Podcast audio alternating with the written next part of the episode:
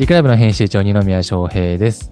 今日はシャインオンアカデミーという、えー、なんでしょうね、塾なのかな、えーを運営されている代表の鳥居さんにお話を聞いていきます。僕も全然まだ知らない状況ですんで、鳥居さん、よろしくお願いいたします。はい、よろしくお願いします。お願いします。全然、あの、打ち合わせ全然してないんで、あの、本当に、ゼロからいろいろお話を聞いていこうかなと思ってるんですけど、ちょっと簡単になんですけど、シャインオンアカデミーって何をされているものなんですか？と、もう学習塾です。一言で言っちゃうと。学習塾、学習塾、ど、まあ世の中に学習塾って結構ありますよね。っていうと、その中でど、どういうことをされてるんですか？そうですね。えっと、まあ、一般的なまあ大学受験だったり、高校受験を目指す、まあ、中高生うんがメインで、あとは小学生も指導したりしてます。小学生。まず一般的なのでいくと、まあ受験ですよね。受験対策としての。あと定期テストとか、学年末テストとか、そういうものの対策はい。をされるようなはい。と、あともう一個、小学生っていうと何何をされるんですか？そうですね。小学生でちょっと変わったことをしてるっていうところになると、もうはいはい遊ぶ、とにかく遊ぶっていうクラスを、遊ぶ。あの、エンジョイラーニングクラスというクラスをエンジョ。めちゃくちゃいい名前ですね。エンジョイラーニング。はいはいはい。はい。ど、でどんなまあものですか、あ、そうですね。えっと、まあ、ただ遊ぶだけではなくて、もう子供たちがやりたいって思ったことを、もうどんどん実現させていっちゃおうっていうよううんなクラスになっています。なるほど。じゃあ、今二つあるってことですかね？そうですね。一つ目がなん、なんてやつですか？一つ目は、まあ、学習サポートクラスっていうもので、もう一つが、今言ったエンジョイラーニングクラスです。はいはい。あれ、な、なんでそういう二つに分かれてるんですか？あ、えーっと、そうですね。まあ、一般的な、そのやっぱり中高生になってくると、まあ、受験に向けて、こう、勉強したいっていう子がうん多いと思うんですけど、やっぱり小学生だと、まあ、なかなか、あの、勉強、勉強。勉強が嫌いな子も結構多いって、その、学ぶことそのものが楽しいっていうのを気づいてもらいたいうんうん。と思って、そういったクラスを作りました。なるほど。通常だってね、やっぱり勉強っていうと、まあテストの点数をとか、いい高校、いい大学に行けるようにっていうな発想になるじゃないですか。そこはちょっとやり方も変えてるんですか？そうですね。もう、目先のテストの点数ではなく、もっともっと先の子供たちが本当に幸せになるために必要な学びっていうのをちょっと追求して、そのようなクラスのちょ構成になっております。っと具体的な話はちょっと後ほど聞こうと思うんですけど、まずちょっと鳥居さんの経歴から聞いてみてもいいですか？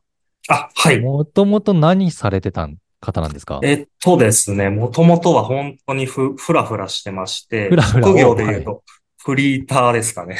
えー そうだったんですか？を、もう本当に28ぐらいまで、あの、大学も出ておらず、ええ進学校に、あの、し高校は入ったんですけども、はい。もう本当に進学率100%の高校で、周りのみんな大学行って、はい。まあ、。海外に行ったりしてる子もいる中、僕はもう、大学は行かずにフリーターになるって言って、はいはいはい。フリーターをしておりました。え、フリーター時代はちなみに何を？あ、アルバイト？えっと本当にいろいろですね、アルバイト。えっと、スポーツジムで、えっと、なんだろう、あの、スクール水着、スクール水着じゃない。はい。あの、あ V まあパンツ、ブーメランパンツのはいはいはい。はい子はいはい。あの、スイミングスクールを教えたり、あとはパチンコや、時給がいいっていう理由だけでパチンコ屋で。ええあとは何か、その冠婚葬祭の営業を、飛び込み営業まは工場でこう流れ作業をしたりとか。もうあらゆる 仕事をいろいろやってきたわけですね。そうですね。え、28までそれが？そうですね。その後何されたんですか？えっと、その28から、ちょっと父親が学習塾をもともと運営していたので、そうなんですかはい。そこのお手伝いから、そおの教育っていうところに足を突っ込んだ形に。じゃあ、結構、教育関係者って、なんかそのもともとね、その、あるじゃないですか、教育大学とかうん、こう、め、め、資格を取る教員の免許を取る。で、もうずっと学校にいるみたいな世界の方多いじゃないですか。そうですね。あ、もう逆にもう真逆ですよね。民間で、アルバイトであらゆる経験して、てか、普通の会社にいたらもう営業しかしないとか、これしかやったことないみたいな感じですけども、あらゆる経験された上で、そっから教育の現場に入ってきたわけですね。そう、そうね。本当に、まあ、ちょ、ちょこちょこ就職したりしてるんですけど、それこそはい長距離トラックの、ああ、あの、ドライバーになったりとか。うん。でも、なかなかやっぱり僕自身がこう、生きる目標というか、そういったものを見出せず、こう、ふらふらしてたもので、はい本。当に、うん、す経験、いろんな経験っていう意味では、うん、多種多様な経験はしたかなと。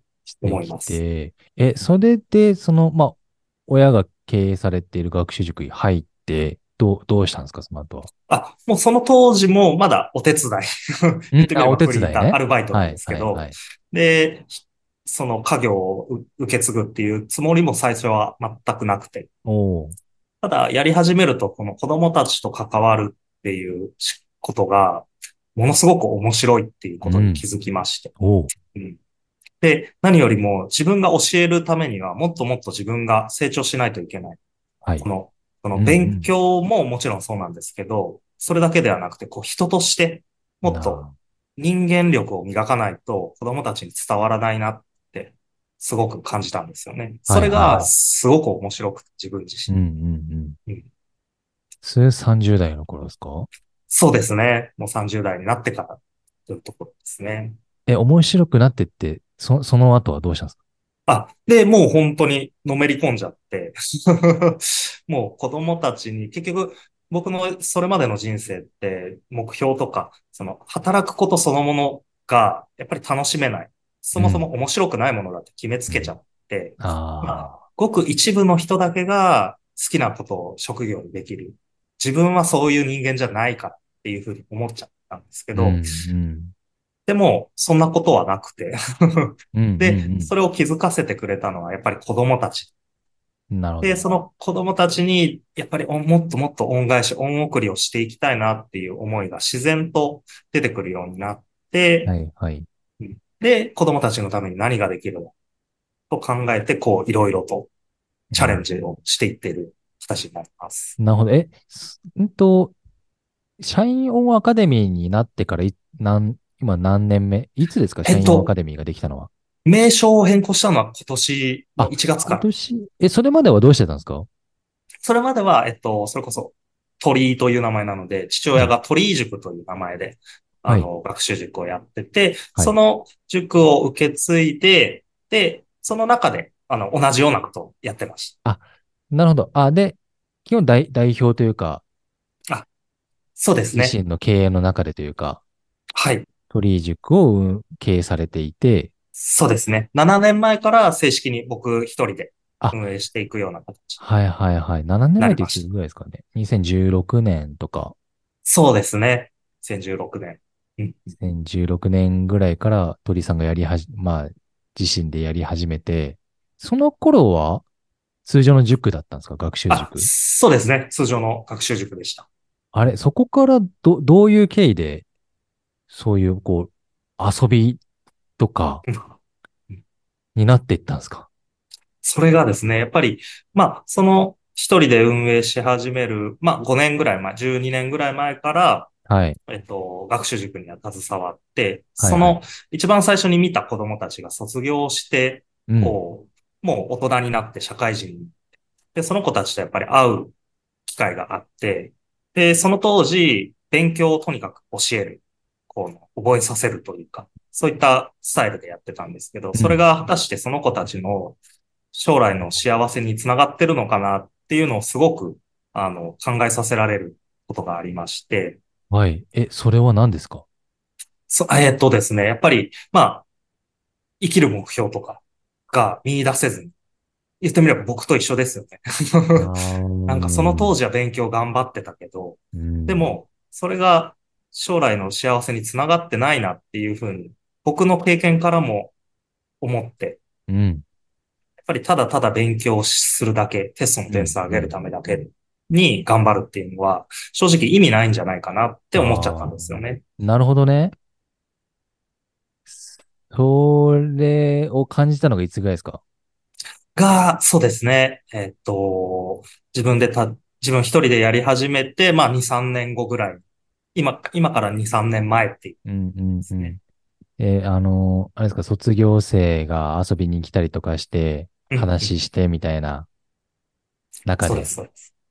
やっぱり多かったですか？ちょっと悩む方。うん。もう正直、自分が携わった子たちでもう、本当に人生楽しんでますっていう子は一人もいなくて。ええそうなんですよね。やっぱりなんか悩んでて。この時代背景とかも、ちょっともしかしたらあるかもしれないんですけど、はい厳しーい時代っていうところで。うん。そうなんですよね。なかなかだから、その子たちのために、その当時は、やっぱり自分ができることを目いっぱいしてあげられてないな。なるほど感じたんですね。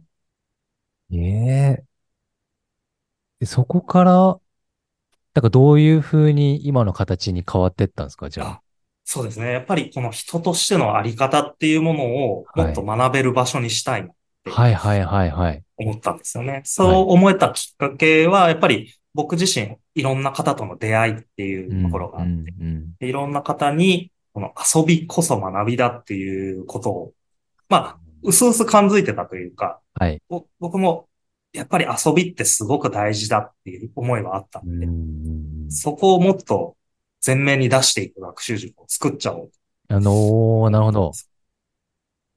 あんまり聞かないですからね、そういう学習塾って。そうですね。うん。なんか、ね、進学率、な、なんていうんですか、その、合格率か。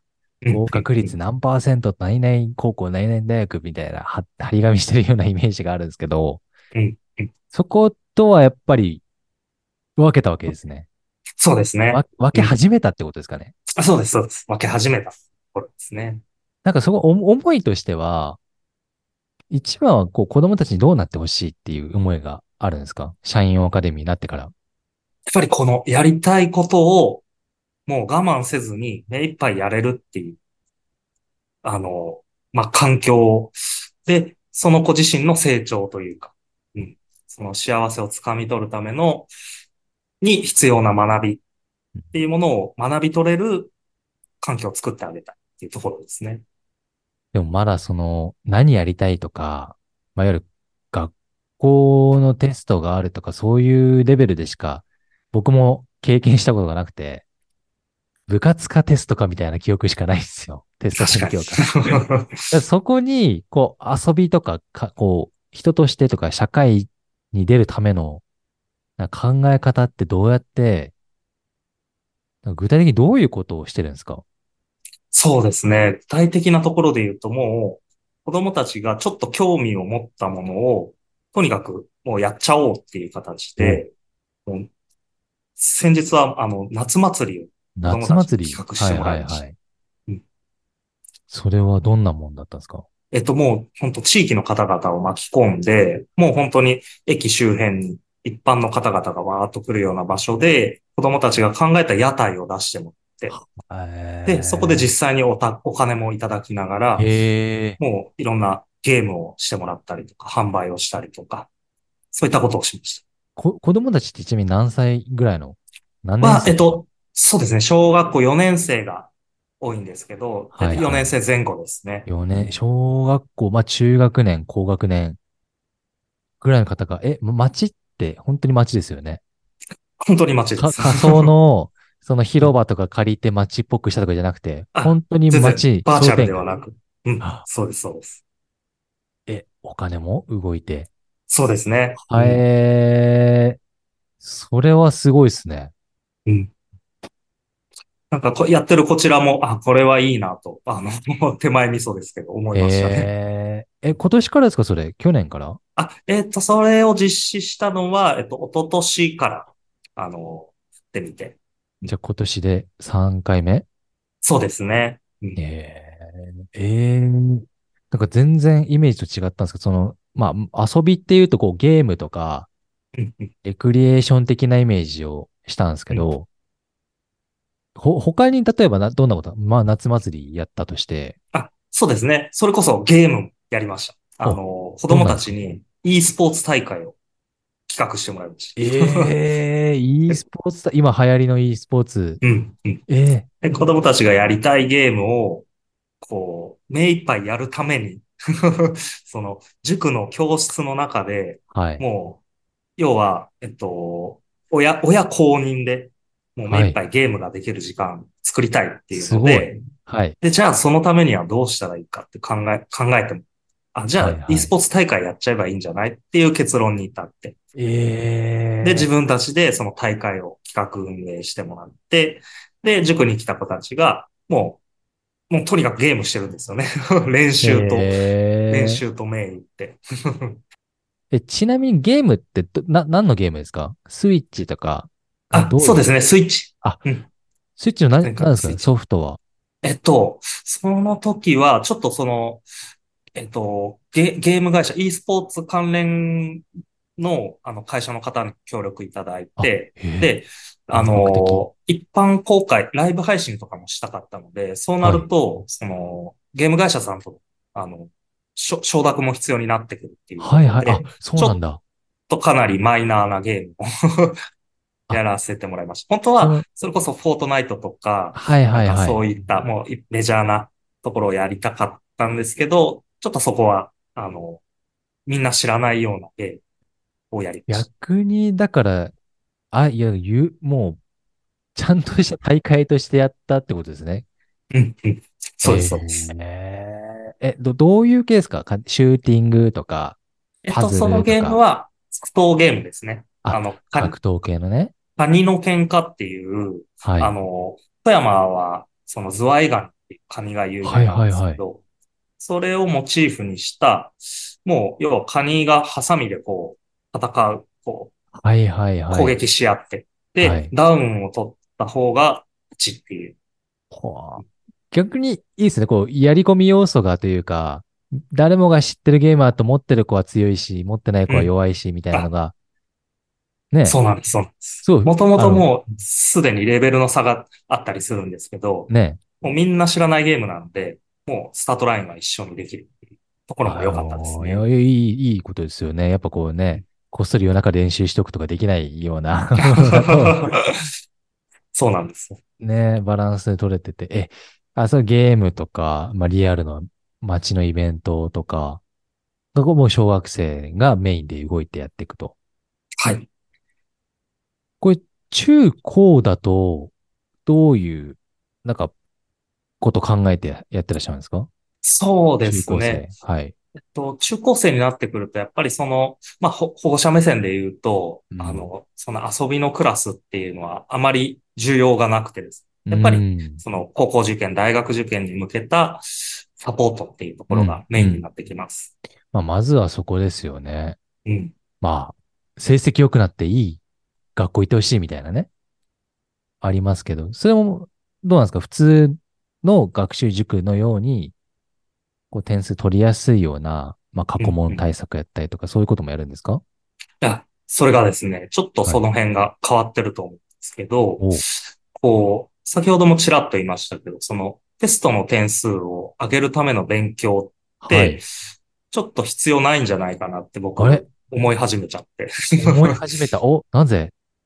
ああ、それはやっぱりその卒業してった子たちとか、僕自身が、うん、そのいやいややらされる勉強で、多少テストの点数が上がって、まあちょっとは嬉しいですけど、うんそれがでも自分のため、将来の自分のためになってるかっていうと、なかな。か繋がっていかないのっていうのを、まあその勉強指導、指導してる中でう、んやっぱり強く感じたんですよね。なるほど。で、どうする、どうしたんですか？あ、でですね、やっぱりそもそものやっぱり考える力だった。はい。あはいとは、その、自分で学んでいく力をもっともっと、あの、鍛えられる軸といいます。うん。考える力が養える学習軸を作っていこうというふうに思いましなんか、あの、こう、せ生徒目線とか保護者目線でいくと、めんどくさそう。た。ああ、もうおっしゃる通りです。感じじゃないですか。だって、これやったらじゃあ、ね、次回の、じゃあ何月にあるテストの点数上がるの？みたいな疑問とか、うん親としてはもう早く成績上げてくれとうん。勉強嫌いなんだから、この子はうん。もう、なんとかしてくれって思うじゃないですか。うんそれに対してはどうなんですか？そこはもう本当に、あの、説得します。説得、いや、説得され、どうやって説得するんですか？じゃあ、それを。えっとですね、もうやっぱり目先のテストの点数を上げることにどれだけの意味があるのかって、やっぱり考えてる。はいはいはいはいはい。で、まあ仮に高校、今行きたいところにテストの点数どんどんどんと上がっていって、行けたとしても、うん。じゃあ、その後、次の目標って何か決まってますか？とか、おーじゃあ勉強頑張り続けた先にある未来ってどんなものがありますか？っていうのを、やっぱり親にも子供にも考えてる。うん。で、まあ言うと、大体やっぱり何も考えてないんですよね。うん。うん。だから、そう、じゃあ、やっぱり人としてのこの考える力だったり、い生きる力、人間力っていうものを磨いていくことが、やっぱり自分自身の幸せにつながるんじゃないんですか？っていうようなことをお話しさせていただいてます。えー例えば、ど、どういうことをするんですか？具体的には。はい。そうですね。例えば、まあ、すこの講師、大人が子供たちに指導、指導というよりはコーチングなんですけど、コーチングだはい。そうなんです。するときは、もう答えは基本的にもう絶対に教えないっていうのが基本ルールとしてあります。で、子供たちにやっぱり考えてもらう、考えさせるっていうところを大事にしていて。で、それこそめんどくさいですよね、多分。あの、答ええ聞いてるのになかなか教えてくれないですよね。はい。うん。で、そこをやっぱり考えて、じゃあ、それこそ質問力。どう質問したら、あのーこの大人は答えを教えてくれるん。だろうとか、そういったところも考えてもらえるように、まあ、とにかく対話を重ねるっていうところがメインに。それ、その中高生からそういうことを覚えておくと、まあもちろん大学もそうですけど、社会人になってからがうん、めちゃくちゃ役に立ちそうですね。あ、そうですね。僕たちもやっぱりそこを目指してるというか、あの、答えないじゃないですか。うん、だから自分がどうしないといけないかを自分で考えないといけないっていう世界が突然、僕もそうでしたけど、大学卒業した後は、まあ全てがなんかじ自己責任というか、うん聞いても、いや自分で考えてとか言われるじゃないですか。その能力を早くから身につけられるっていうのは非常にいいですね。そう、そうです。やっぱり目先のことだけではなくて、もうちょっと一歩でも二歩でも先のことを、に目を向けられるように、うん、なるだけでも、やっぱり全然変わってくると思うんですよね。で、僕自身学生時代やっぱりそれを教わりたかったのっていうところがある。うん。保護者目線の質問ですか？はい。そそういうふうにする、コーチングするためにどういうやり方をしてるのかなと思ってて、はいあの、例えば、まあ、さ数学ですかね？中高だと。数学で、この問題めちゃくちゃ難しいんです、先生、鳥先生。ここの方程式使うんですか？みたいな感じじゃないですか。どうやって解くか全然わかんないんですけど、みたいな。うん、うん。来たらどう、どういうふうにするんですか？あ、もうとりあえずその思ったやり方で一回やってみなっていや、もうでやってもわかんないんですけど。もう、じゃあ、こう、他にやり方なんか思いつかないっていうのをまず考えて。あ、なるほど。そうやって一回こうやって投げかけてくるわけですね。そうですね、そうです。ええだって教えてもらった方程式これとこれしかないもん、みたいな。うん。ちょっと一回で完全に中学生になった気持ち中学生にもうなってるんですね考えてます。はいはいはい。ないそしたらう。もう、一回ちょっと教科書見直してみようか。ああ、あ、その発想なかった。じゃあ見ようって言って。え、わかんない。で、そこまで来たらちょっと、あ、これじゃない？みたいなことを。ああ、ちょっとずつね。ちょっまあ、とずつ。うんこれでも、これを繰り返しすると、あ、鳥先生教えてくれなんか自分で考えなきゃみたいな。あ、でも最初から載ってんじゃん、ここに、みたいな。そうそうそうあ、慣れてくるわけですね。そう。でもそういうことが本当に多いんですよ、子供たち。ちょっと調べたらとか、ちょっと考えたら、あ、わかったわかったっていう。うん。考えるっていう発想になんないんですよね。うなんかもうん、文章、なんか例えば、たかしくんと山、なんなんとかくんが、そのね、円、円を一周回りました。どっちが、なあるじゃないですか、そういう系の問題とか。はいありますもう、それ来たらこう、みたいな、ここの数字とここの数字で分数して何々みたいな、とか、もう、なんか、思考回路止まって覚えるのがもう、なんか受験勉強みたいな感じでうん、もう、で、東大王とかあるじゃないですか、テレビで。はいうんだからもう、質問予測して回答するじゃないですか、ああいう人たちって。うん。頭の良さっていうかもう暗記力みたいな世界うんなと思っていつも見てて。うんなんて言うんだろう、もう質問よ、読解力がない状態。うん。うん僕もそういうことあったなと思って振り返ってると。でも、今の話だと、理解しないと絶対解けないやり方ですよね。うん自分で考えて見つけるってことは。そう。そうです。そこはやっぱりすごく大事。遠回りのようで、どうなんですか、実際。いや、実際遠回りだと思いますね。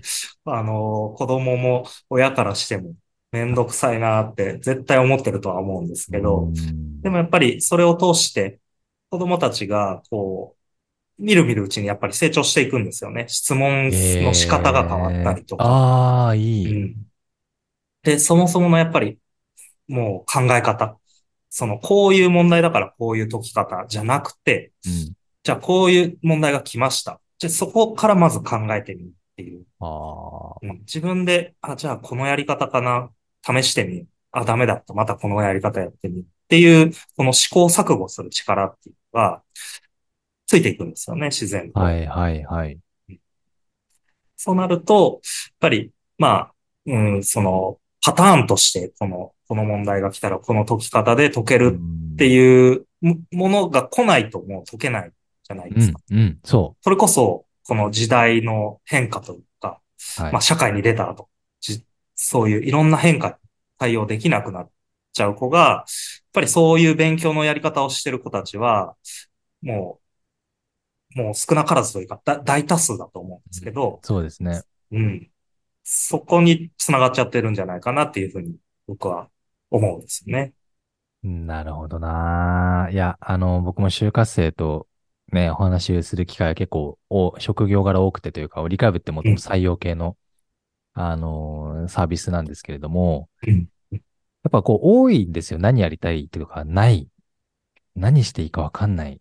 特にやりたいことがない。だここを根本解決するには、まあ教育からかなと思ってはいたんですけど、こう、やっぱ学校、も文科省がね、やっている学校の制度だとなかなか厳しいんですかね？そうですね。なかなかやっぱり学習指導要領っていうところがあるんで、まあ決まった学年で決まった、まあ教科書を使っうて、ん。で、それを覚えていくっていうものになってしまうので、うん。なかなか学校の中でそういった、こう人間力とか、そういう考える力、質問力を磨いていくっていうのは難しいのかなとは、うん、思いますね。え、もともと中高の塾だったんですか？あ、そうですね。中高の塾でしじゃあもうそこはもう長いわけですね。中高、はい中高生に対しての塾の指導としては。はい。もうそこた。もうバッチリ。父、あ、そうですね。もう父親の代からって考えるともう33年ですね。歴史が、いや、歴史がしっかりあった上で中高生にはしっかり勉強を教えるけど、やり方をちょっと変えていて今。うん。で、ここ数年で小学生向けというか、まあ、もっと学び、遊びから学ぼうみたいなうん。うんと始めていっていて、こうなんか融合していくんですかね、ゆくゆくは。どなんそうですね。うん。融合していきたいと思ってるところはあって、やっぱり学びそのものが楽しいっていうところに気づいてもらえるような。はい。うん。そうですね。まあ、融合を考えてます。なるほど。なんか今後、社員オンアカデミーさんが、なんかどうなっていきたいとか、こういうことを考えているとか、こういう方々にね、もっと来てほしいとか、なんかあれば教えてほしいんですけど。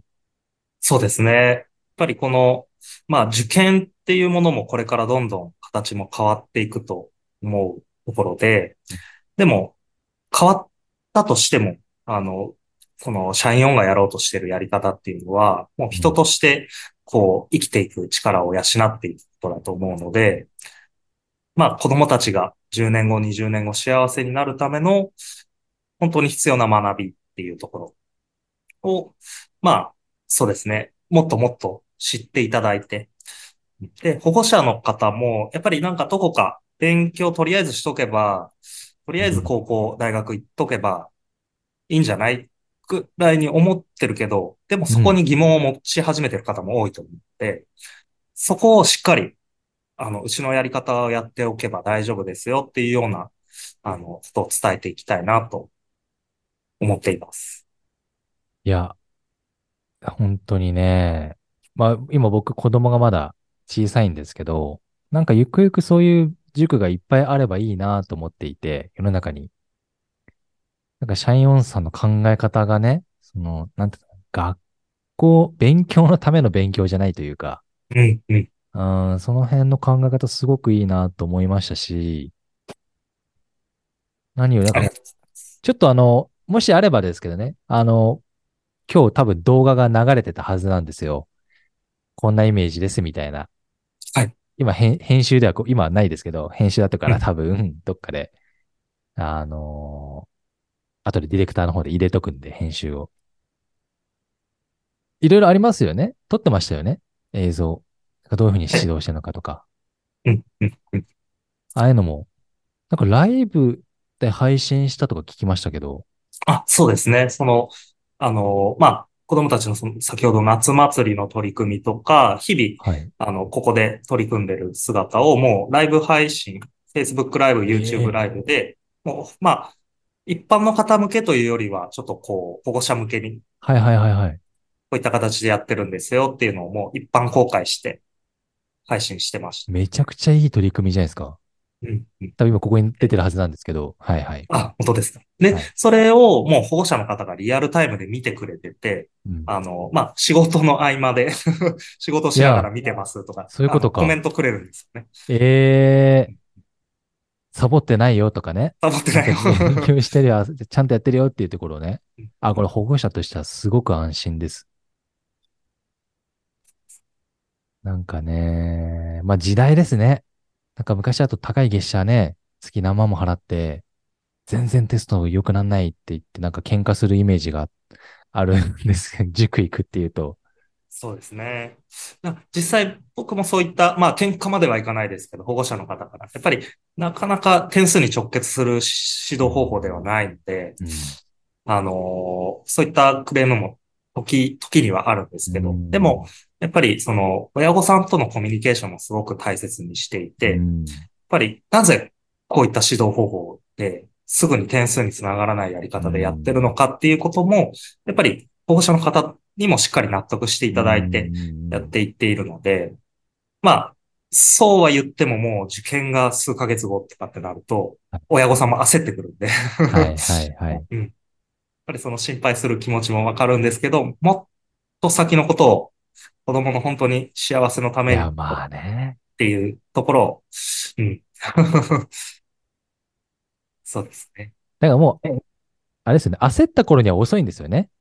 うん。受験が半年後にあるっていう状況はもう遅くて、うん、もっとゆとりを持って、社員オンさんに預けて、うん、ちゃんとこう発想から考え方から豊かになってもらうような、こう、教育をまた学校とは違う教育ですね。勉強とは違う教育をしてもらって、だから、いつぐらいに預けたらいいんですか？理想は。と、そうですね。理想はもう小学校1年生から預けてほしいです。めちゃくちゃ早くないですかうん。でも本当に小学校1年生から来てほしいなと思います。小1。遅くていいつぐらいですか？そうですね。正直、中、そうですね。中学校に入っちゃうと、やっぱりなかなか、こう、もう、勉強イコール楽しくないことっていうイメージがついちゃってる子が多いので、うん、あうん。おっしゃる通り、小4ぐらいで来てほしいですね。小4ぐらい。え、実際、継続される方ってどれぐらいいるんですか？例えば小学校から入ってとか。そうですね。小学校からも入ってる子は、よっぽど、こうなんか引っ越しだとかそういった理由がない限り、はい、ほぼ100%に近く、中学校3年生までは残ってくれますね。ええー、まあまた高校とはまたちょっと変わってくるんですかね？そうですね。高校ってなると、まあ、ちょっと半々ぐらい、続ける子、続けない子、半々ぐらい。うんその進学に合わせてですよね。うん行きそうたいですね。大学のレベルに合わせてというか。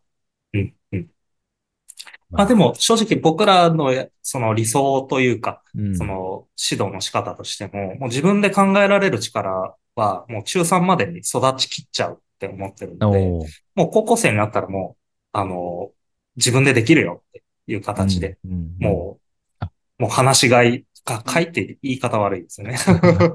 もう逆にね、自分でやってごらんって言っても、ううち来なくていいよみたいな。うん、うん、なんか、だ早くからやればやるほど、あの自分で勉強する力を身につけられるってことですかね。あ、そうですね。いつまでも学習塾の先生に頼りっきりじゃなくて、うん、うん自立できると。そうですね。だからパターンとしては、たまにいるのはもう中3になって、あと受験1年だけど、もうこの塾で学ぶことないから、一人でやってみますみたいなことを言うなる子がいて。ほどね。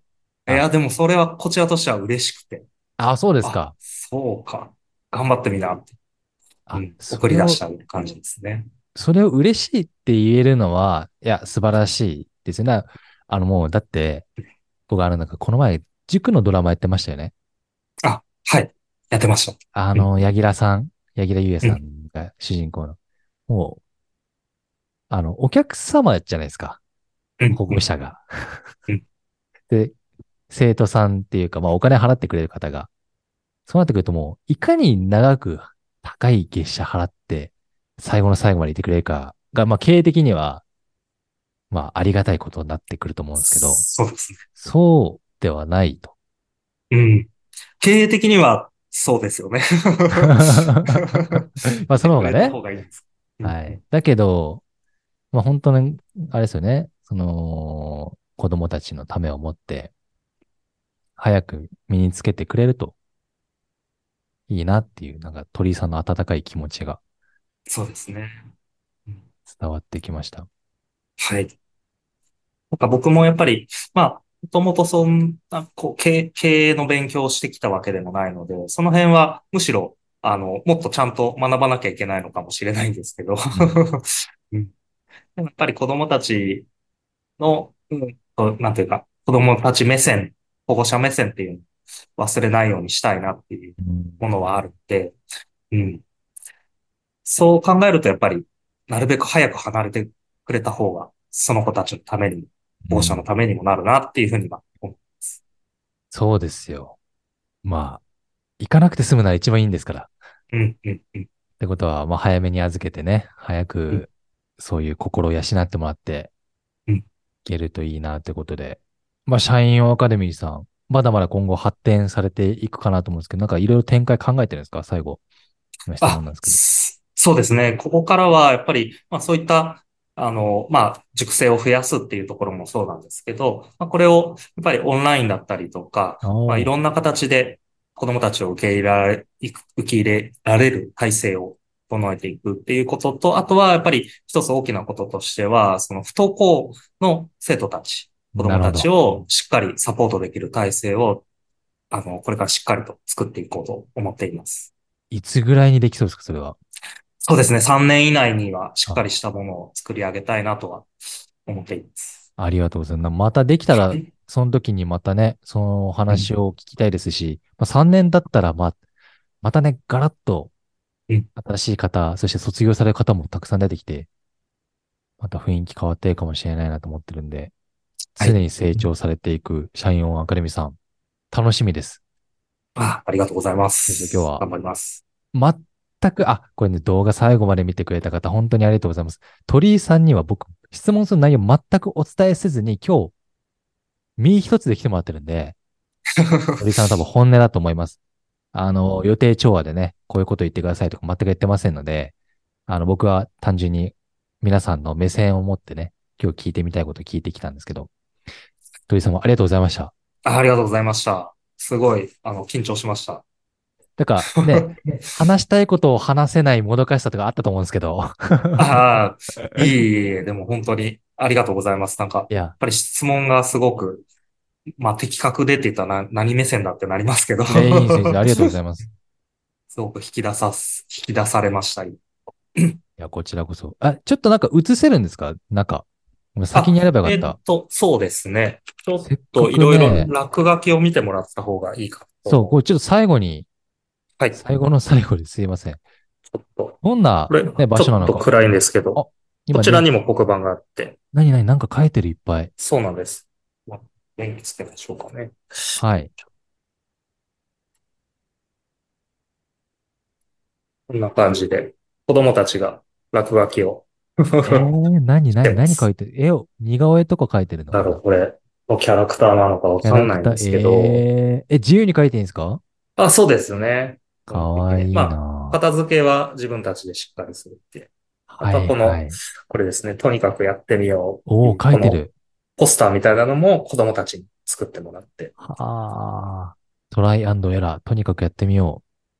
いそうですね。いじゃないですか。そうなんです。そうなんです。まあ、何かこう、ホワイトボードとかもたり。ここに、あの、卒塾生たちの寄せ書きですね。え過去の写ー、真と、うん。こういったものを飾らせてもらってます。あ、いいですね。あとは、ここに、えっと、以前取り組んだプロジェクトの、えっと、なんと言いますか。子供たちがやりたい夢プロジェクトみたいなはい、はい。大きな紙に書いてもらって、こういった街を作りたいっていうものですね。なるほどね。え、これは、塾を超えてますね。あ、本当ですか。ああ、いや 塾でこうやる、こういうことやるイメージないんですね。だから、あ、そうですよね。なかなか。うん。その総合的な学習の時間っていう、なんかね、あるじゃないですかう。ん決められた中で学校でやるようなこと以上になんかこう実際に街を巻き込んだりとか、大会を開いたりとか。いや、めちゃくちゃ楽しそうですね。いや、なんか子供たちの笑顔がね、今日、なんか、もし写真とかよく使っておければ、多分、なんか多分今日ね、喋ってる途中に出てたかもしれないんですけど、まあ、あの、本当に素晴らしい取り組みをされていらっしゃいますね。ありがとうございます。ありがとうございます。ということで、また詳細気あの気になる方は、ぜひ、あの、お問い合わせもしくはお電話、えーしていただけると、多分、教えてくれますよね。はい、もちろこうんです。いう子供いるんですけど、とか、うんこういう悩みあるんですけど、あとは月額いくらなんですか？とか、どうやって通ったらいいんですか？とか、いろいろあると思うんで、そういう話は直接聞いていただけるとなと思っております。はい。ということで、本日は社員アカデミーの代表、鳥居さん、ありがとうございました。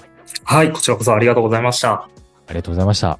最後まで見ていただいた方も、あ最後まで見ていただいた方もありがとうございました。